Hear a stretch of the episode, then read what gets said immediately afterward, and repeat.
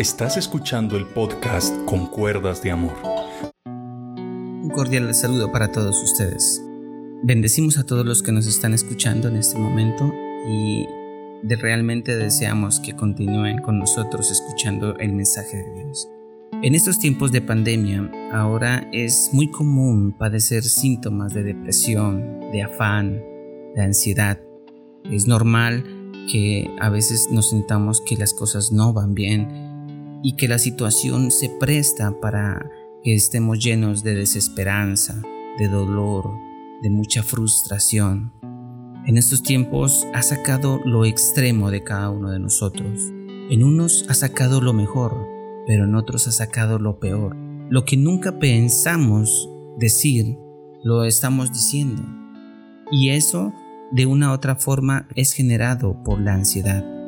Pero también existe un enemigo que está constantemente atacando con todo tipo de artimañas y de tentaciones para que tú cada día te llenes de zozobra. Y existe uno también que es igual de fuerte, que eres tú mismo, el cual con tus deseos y con tu anhelo de hacer las cosas o no hacerlas, eres tú tu mismo enemigo. En estos tiempos, aún los más fuertes han tenido episodios de ansiedad y de desesperanza. Nadie puede decir en este momento que puede sentirse totalmente confiado de lo que sucede. Realmente es algo que tenemos que analizar. Pero bueno, ¿qué es la depresión? La depresión es un estado de ánimo tan fuerte que afecta no solo nuestro cuerpo, sino también nuestro espíritu. Esta enfermedad produce un trastorno emocional que involucra a los neurotransmisores de nuestro cerebro, es decir, la sustancia que comunica las neuronas.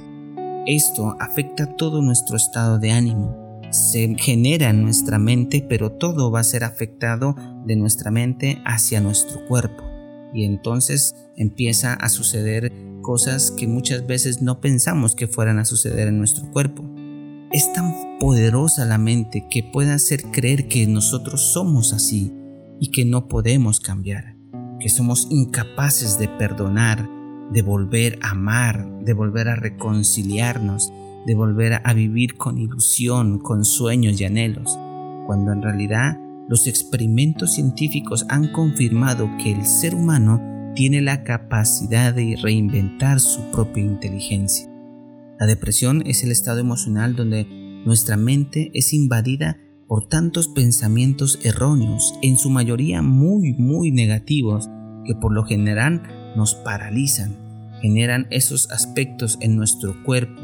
Ya pasa del pensar, pasan a nuestro cuerpo, a nuestra respiración, a nuestro corazón, a nuestros órganos. Todos son atacados por la mente que lleva esos pensamientos negativos.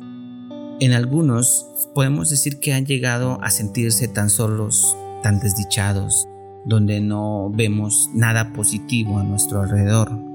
En otros pueden llegar a sentirse vulnerables y a pensar que nadie los quiere o que no valen la pena luchar por nuestras metas, por nuestros deseos.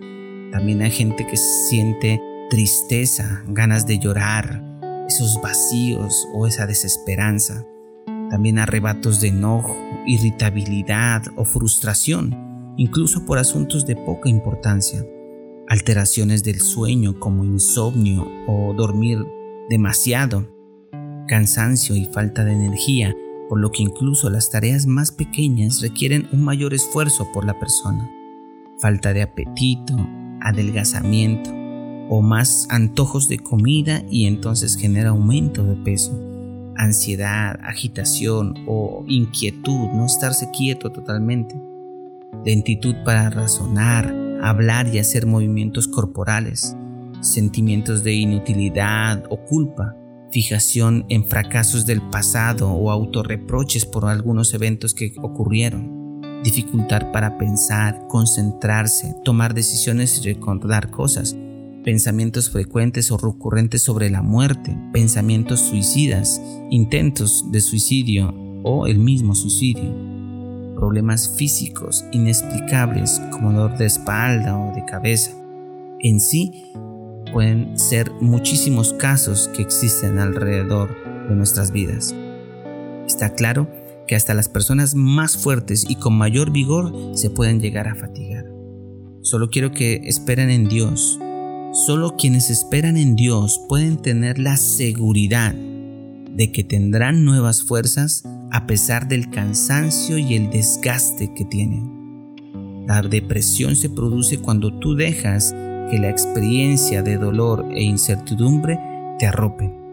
Veamos pero lo que el Señor quiere contraproducir en ti lo que el enemigo está sembrando. Veamos lo que dice la palabra de Dios en Isaías en el capítulo 40 versículos 28 al 31 dice la palabra del Señor. Una pregunta dice aquí. ¿No has sabido, no has oído que el Dios eterno es Jehová, el cual creó los confines de la tierra? No desfallece, ni se fatiga con cansancio, y su entendimiento no hay quien lo alcance.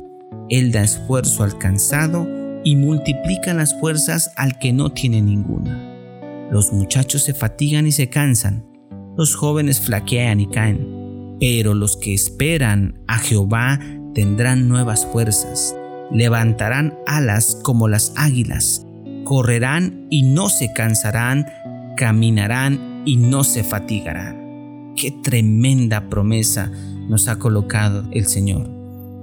Dios no desfallece, no se fatiga, Él no se cansa. Él tiene todas las fuerzas. Él dijo, es ligera mi carga. Tú no puedes, ven, yo la llevo por ti. Él hará todo lo que esté a su alcance para que sus hijos estén bien, se sientan bien. Solo búscalo en oración. Búscalo a través de la palabra de Dios. Trabaja para que Él sea tu todo en medio de esta desesperanza. No desmayes, pues tu Dios es grande. No le digas a a tu Dios que tu problema es grande. Dile a tu problema que tu Dios es grande. Hay una ilustración que me gustó y es que en el noreste de los Estados Unidos de América, el bacalao no solo es delicioso, sino que también provee un gran negocio comercial. Hay un mercado para este tipo de pescado en todo el mundo, pero en especial en las regiones más distantes del noreste de esa nación pero la demanda presentaba un problema para los productores. ¿Y cuál era? Que al principio congelaban el bacalao y lo despachaban a otras partes, pero la congelación le quitaba mucho de su sabor, así que trataron de transportarlo vivos en tanques de agua de mar. Pero eso resultó peor. No solo costaba más, sino que el bacalao seguía perdiendo el sabor y además la carne se volvía blanca y olorosa la textura del pescado quedaba afectada muy seriamente. Finalmente, una persona creativa resolvió el problema de la manera más innovadora. Ponía al bacalao en el mismo tanque junto a su enemigo natural, el bagre. Desde que el bacalao salía de la costa del este hasta que arribaba al destino occidental más remoto, los temibles bagres perseguían al bacalao dentro del tanque. Y como se pudieran imaginar, cuando el bacalao llegaba al mercado estaba tan fresco como si acabara de pescarlo. No perdía nada de su sabor y ni de su textura. Si acaso era mejor que antes. ¿A qué quiero llegar con esta ilustración? Que muchas veces las situaciones que nosotros tenemos ha sido generada para que nosotros estemos en constante movimiento, para que en este caso busquemos a Dios. Mira alrededor de lo que está sucediendo. Hay gente que está perdiendo sus familiares, hay gente que está sin trabajo, está sin empleo. Es como decir, bueno, o te pones las pilas, o te pones adelante, sigues a la brecha, sigues hacia adelante. Entonces, vamos con Dios. El bagre perseguía al bacalao dentro del tanque y lo tenía constantemente en movimiento, le colocaba a un enemigo a su alrededor para que él estuviera en constante movimiento y así llegara fresco. Así, muchas veces suceden estas situaciones para que nosotros entremos en movimiento y empecemos a seguir a Dios. Empecemos a realmente a comprometernos con Dios, a no ser simplemente oidores, sino hacedores de su palabra. Entonces no perdamos la mirada de Dios. A veces estas situaciones ameritan a que sigamos a Dios a que estemos constantemente buscando de Dios y no nos alejemos de su presencia. Entonces, en esta corta serie vamos a ver a diferentes hombres de la Biblia que sufrieron, que tuvieron, que no es pecado, o sea, no significa que el que estés pasando por una situación de penumbra y de dolor no significa que estés haciendo mal, no, sino que son las situaciones que nos llevan después de eso a tomar acciones que a veces Dios no le agrada.